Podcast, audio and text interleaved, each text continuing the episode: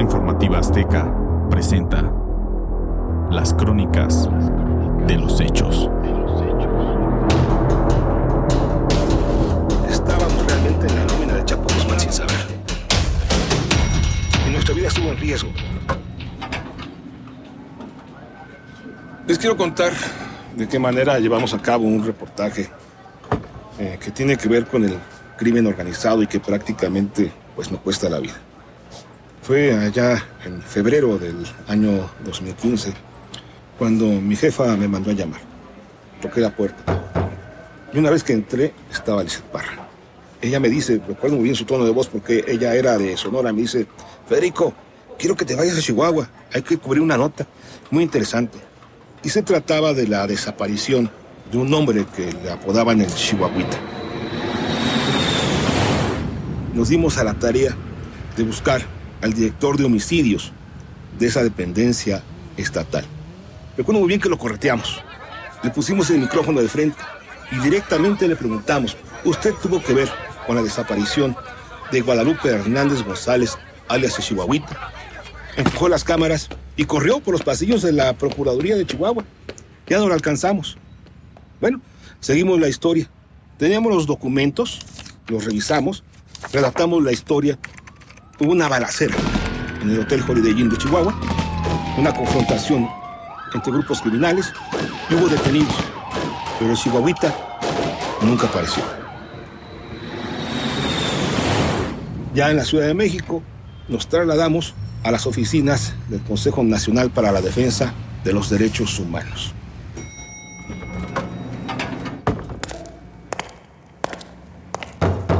Pasa, Federico.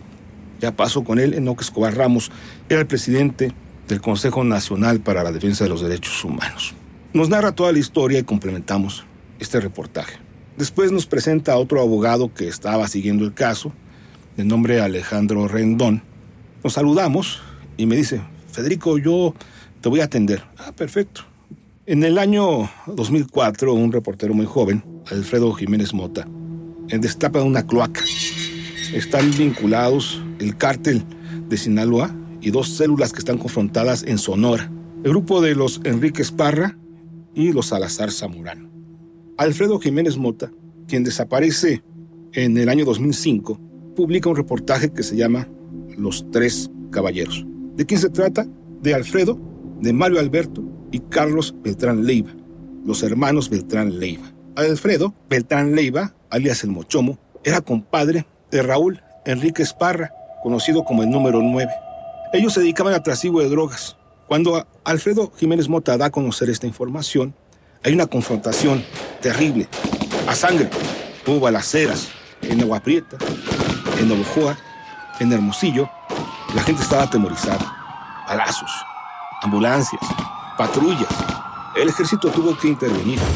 Tan solo como dato duro les quiero comentar que a los Enrique Esparra se les atribuyen al menos 70 asesinatos. Pero ¿qué tienen que ver estos sujetos con esta historia? Alfredo Jiménez Mota desaparece al dar a conocer esta información. Y entonces cada uno de, estos grupos mediatiza la noticia para atacarse unos a otros. Yo recuerdo a mí que me dan un expediente. Ya escucho las hojas, eran 800 hojas. Este expediente me lo da a mí Alejandro Rendón. ¿sí? Lo leemos todo y damos a conocer lo más importante. Traía datos de cómo transportaban la droga en avionetas, por. Cómo lo llevaban en carretera hacia los Estados Unidos. Quiénes eran sus cómplices allá en el estado de Texas. Pasa el tiempo y allá por el mes de abril, la Sedena publica un cartel en PDF y no tiene cuidado de cerrar las fotografías y nosotros las abrimos. Y aparece el Chapo Guzmán, pero aparece con su esposa, con sus hijas, con sus socios, socios criminales. Y sacamos la nota porque realmente ahí por primera vez da a conocer el rostro de Arturo Beltrán Leiva, otro de los hermanos, y que pertenecía al cártel de Sinaloa. Esta nota sale en Hechos Noche, es la de 8 prácticamente, después de que publicamos esta nota. Yo un sábado recuerdo muy bien que estábamos en una noche colonial. Estaba, mi hijo tocaba la batería y recibo una llamada telefónica. Y me llama Alejandro Rendón. Recuerdo su voz golpeada y me dice, tu pinche madre, te vas a morir. Oye Alejandro, espérate tantito, ¿de qué se trata? publicaste el cártel de Chapo y eso no te estaba permitido. Ni un quinto más, ni un peso más para ti. ¿Qué carajo? ¿De qué se trata esto, Alejandro? Espérame tantito. No, mira, te voy a colgar, cabrón. Tú y yo, si nos vemos en la calle, nos conocemos. Y me cuelga el teléfono. Yo me quedé muy nervioso y, y volteé a ver a mi esposa y le digo, me dice, ¿qué te pasa? Tranquila, no pasa nada. Oye, estás blanco. Yo estaba pálido. Y seguía la música ¿no? de esa noche colonial. Fue la que me tranquilizó un poquito, ¿no? Yo me quedo nervioso y aunque no lo crean, quien me salva la vida es mi padre. Él cae en desgracia. Lo llevan de emergencia al hospital a consecuencia de una hidrocefalia. Ya recuerdo muy bien ahí los aparatos eh, en la sala de urgencias cuando era atendido. Cuando llega una de mis sobrinas y me presenta a su marido. Entablamos plática y me dice, oye Federico, ¿a qué te dedicas? Soy reportero y le cuento la historia que ya escucharon ustedes y me dice, yo te puedo ayudar. Mi hermano es jefe yankee allá en Sonora, ya nos puede ayudar. Nada más asegúrame una cosa. ¿Recibiste dinero? Digo, no, ni un quinto. De nadie. Eso te lo puedo garantizar. No te preocupes, vamos a hablar con ellos. No sé a quién se refirió, pero no ocurrió nada. Ya en el mes de septiembre me llaman por teléfono. Me llama Enoch Escobar. Oye, Federico, quiero hablar contigo. Digo, sí, ven rápido a mi oficina. Recuerdo que fui solo. Llegué rapidísimo. Las puertas estaban abiertas, ahí de las oficinas de Eje Central. Y estaba Enoch Escobar, no sé si en estado inconveniente. Y me dice, a ver, Federico, aquí pasa algo. Ya mataron a Alejandro. Fue cuando me enteré que habían matado a Alejandro Rendón, el supuesto abogado, el que me amenazó. Lo mataron de ocho balazos en la espalda, ahí sobre Eje Central, muy cerca de la oficina. Yo me quedé sorprendido. Me decían yo que Escobar, tenemos francotiradores por todos, todas partes, estaba esquizofrénico. Digo, ¿y eso qué, abogado? Pues, ¿que ¿Usted por qué teme? Yo estaba, tenía cierta tranquilidad, porque ya sabíamos entonces, Alejandro Rendón estaba recibiendo dinero a nombre de otras personas, entre ellos yo. Enoque Escobar Ramos me dice, oye, es que aquí vino Alejandro, me puso una pistola en la cabeza antes de morir y me dijo, a ver, ¿dónde está el dinero que le dimos a Federico? Él había dicho que me había depositado 120 mil pesos mensuales, cosa que no era cierta. Antes de que muriera Alejandro Rendón, me llama por teléfono su chofer. Yo lo conocía bien, Alfonso Alator se llamaba. Y me dice, te quiere ver a Alejandro. ¿Se imaginan el, lo que yo sentí cuando me dicen, te quiere ver a Alejandro y me amenazó de muerte? Me citó un miércoles por la mañana.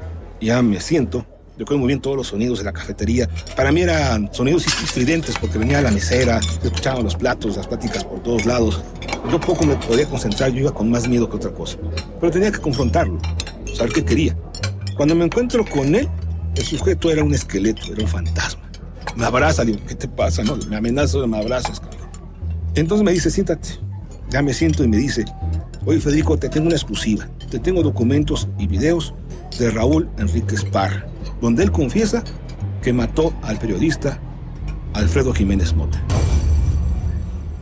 Según él tenía videos, yo escuché un audio en una llamada y me dice, te los doy. ¿Tú sabes qué? A mí no me des esa información. Yo no puedo comprometer. Dala a conocer públicamente. Se la tienes que dar a las autoridades si quieres que se haga justicia. Y realmente la razón de esto era que él eh, andaba con una sobrina o hija de Chapo Guzmán y le reventó una botella en la cabeza. Y lo estaban buscando y por eso lo matan. Ahí terminó esta historia. Una historia que cuento en las clases de comunicación porque estábamos realmente en la nómina de Chapo Guzmán sin saber. Y nuestra vida estuvo en riesgo.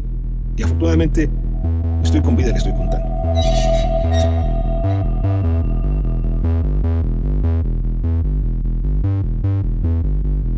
Las noticias están afuera. Fuerza Informativa Azteca.